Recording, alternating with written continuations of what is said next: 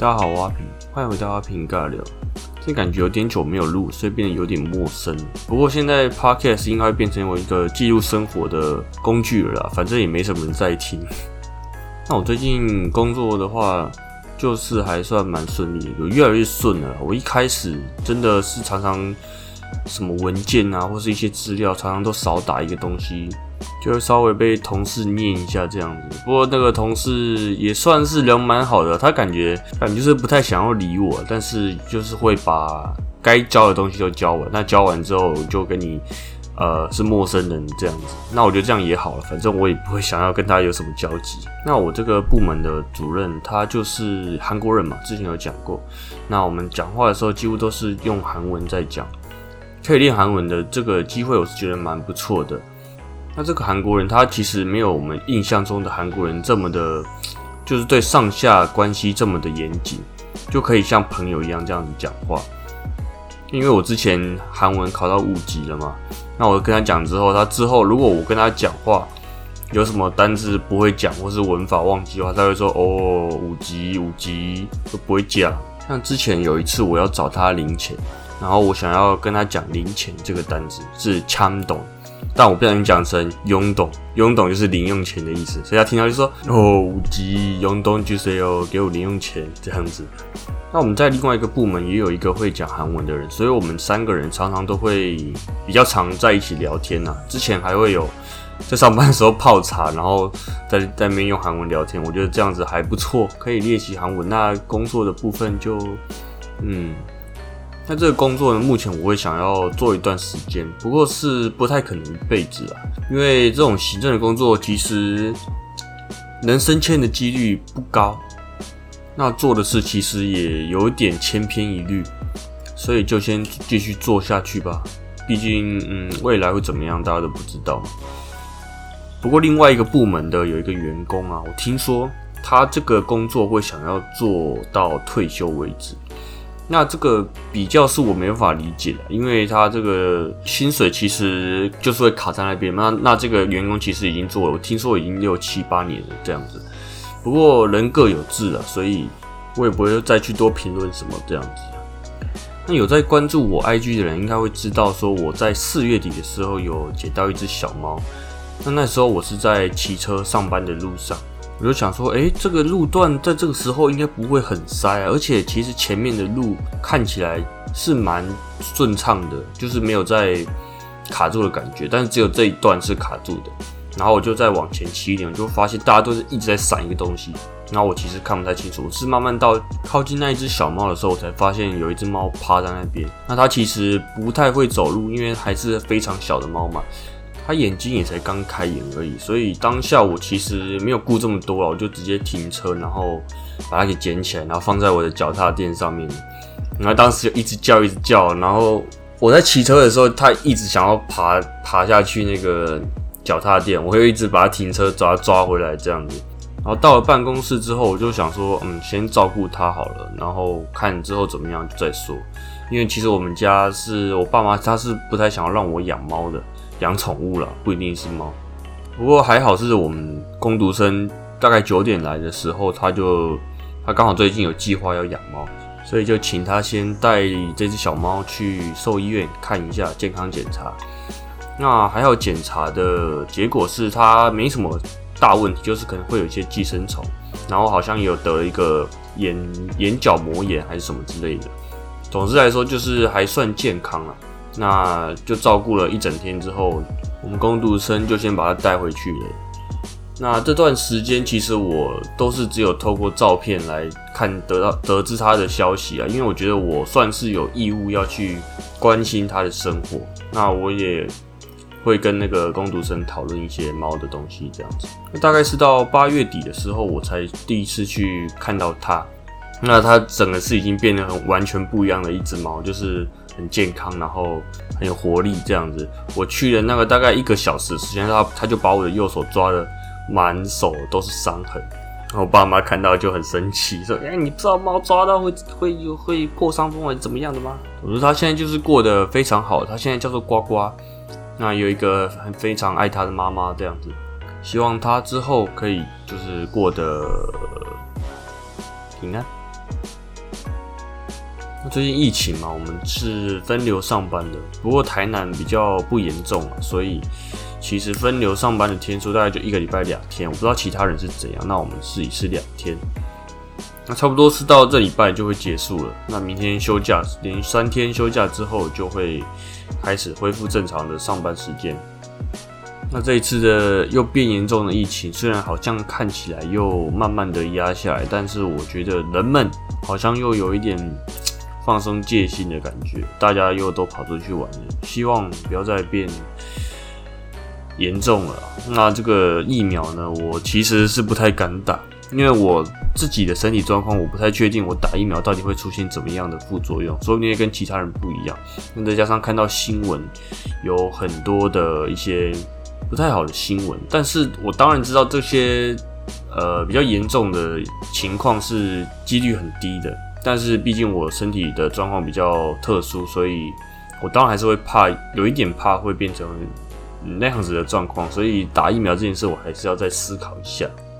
最近因为疫情嘛，就闷在家里闷的太久，我自己觉得有一点闷出病来了，有一点因为就是都没有跟朋友出去，然后都在家里，我觉得感觉有一点忧郁症、躁郁症的感觉。就像我前几天在吃麻辣的时候，因为我那几天我一直咬到嘴唇，不知道为什么，而且我咬的时候都是咬到同一个地方。那我第三次咬到的时候，我真的是有一点快要爆发了。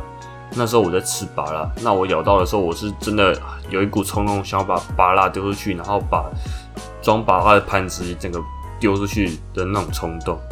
那是我忍住了，因为我觉得我不应该会有这样子的行为。但是有了这种这种冲动之后，我就在发，我就在想，我到底我是不是有一点生病的感觉？整个晚上都闷闷不乐，一直在想，说我到底是不是有得病？那我也有去看一些影片啊，我看到躁郁症其实跟我的状况不太像，因为我看他们说躁郁症的躁是会有一点兴奋、亢奋的那种行为，但我不是，我是有一股冲动想要。把东西砸出去的感觉，那不太一样啊。那照那个预示有一点，就是发生这件事情之后，我就整个有点忧郁起来。结果隔天我就又有好一点了，就是看一些搞笑的影片，我就觉得哦，好像呃没那么严重了。那可能还要再观察一下，如果之后又有这种情况的话，要去再去看一下医生。那今天就差不多这样子，我也不想要讲太多，因为反正讲也没什么人在听，可能只有几个认识的朋友会听而已。那也也不唱歌了，我就想要推荐一首歌，是一首韩文的。那我会知道这首歌是因为子瑜他在开直播的时候有唱过。那这首歌叫做《五十秒能积累》，呃，中文就是一笑而过。就是这个世界上可能会让你会有很多难过的事情，但是你可以一笑而过来带过这件事情。那毕竟前面还有很长的一段路要走。那我觉得子瑜他唱这首歌就非常代表了他的这个心境，因为他在从国二就自己一个人跑去韩国当练习生，那不会讲韩文，在那边也没有朋友。所以在那边度过了非常辛苦的一段时间。那他有一次有讲过，他们的办公大楼有一次在施工。那他们虽然有贴通告说要换到另外一个地方去练习，不过他是用韩文写，他那时候韩文还不好，也没有其他练习生有跟他讲，所以他又自己跑去那个施工大楼，然后才发现说，哎，为什么大家都没有跟我讲？那只有我自己一个人在那边。那他也是非常勇敢的撑过来了，撑到了出道，那也撑到了现在，中间也发生了许多困难的事情，呃，台面上的也好，台面下的也好，不，我们不知道的事情有很多。也希望子瑜他在韩国可以发展一切顺利。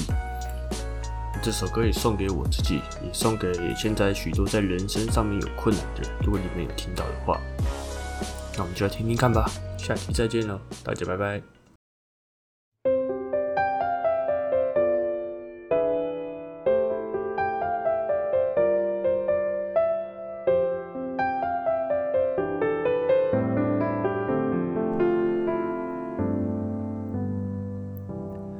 거리에 많은 사람들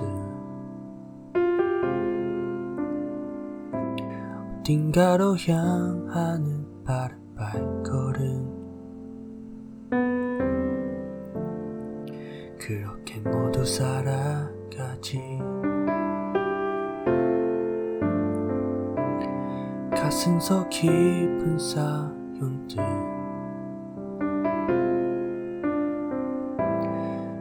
저마다 아픈 그속 하나 즈문이네. 그렇게 모두 살아가지. 가끔은 뭐 하나 되는 일이 없고 한없이 작아지고 주저앉고 싶어도 하지만 단 한 가지 나에겐 꿈이 있다네. 힘들다 뭐래도 그냥 웃으며 넘길래. 세상을 모른다 해도 아직 많은 길이 남았대도 내 가슴이 뛰네. 언제나 그 렇듯 웃으며 넘길래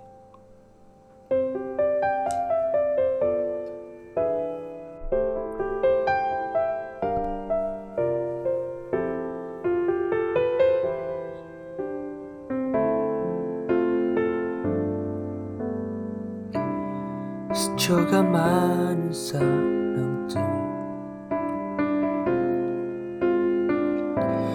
언제부턴지 기억나지를 않네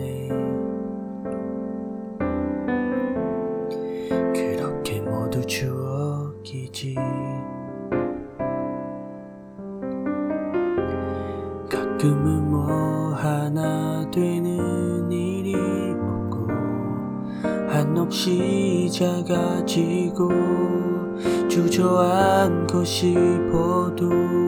하지만 단 한 가지 나에겐 꿈이 있다네.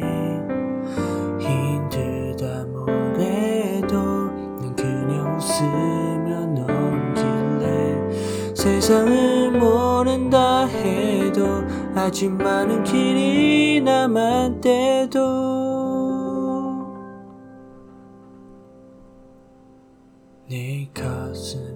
뛰네.